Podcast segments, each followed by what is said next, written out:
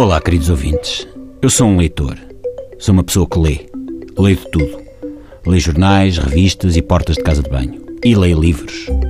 Uns porque têm na capa senhoras com vestidos brancos muito decotados a caírem nos braços de oficiais prussianos de farta bigodaça e levam no título as palavras paixão assolapada e tentação. Outros porque são recomendados pelo meu estimado colega TSFico, Carlos Vaz Marques, no livro do dia TSF. Caído em desuso, desprezado pelas novas gerações, é uma obra de leitura difícil e exigente, mas que chega rapidamente ao fim. De lombada fininha e no seu clássico formato retangular, teve incontáveis edições praticamente desde que Gutenberg inventou a impressora laser. Falo, como é evidente, do livro de cheques.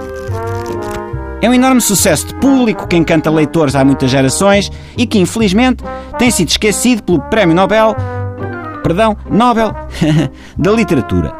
Permeia-se o realismo mágico, o romantismo, o saramaguismo, o quase nobelismo do Lobo Antunes, o autocolismo, o cavaquismo, o botulismo e o rococó, mas a Academia Sueca continua a fechar os olhos ao livro de cheques.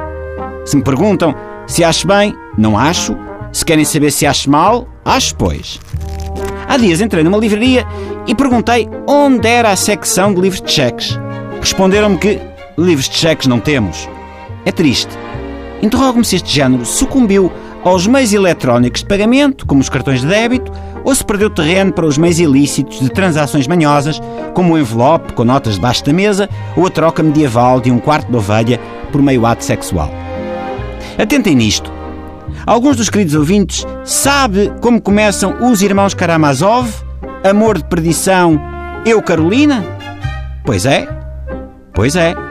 Poucos mamíferos conseguem dizer parágrafos inteiros de grandes escritores. Mas quantos de nós sabem de cor aquelas palavras imortais do livrito dos chequezinhos? Todos.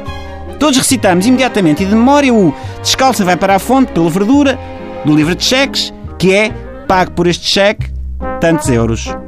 Ou o seu, muitos anos depois, diante do pelotão de fuzilamento, o coronel Aureliano Buendia haveria de acordar aquela tarde remota em que o pai o levou a conhecer o gelo, que é no livro de cheques, não à ordem de.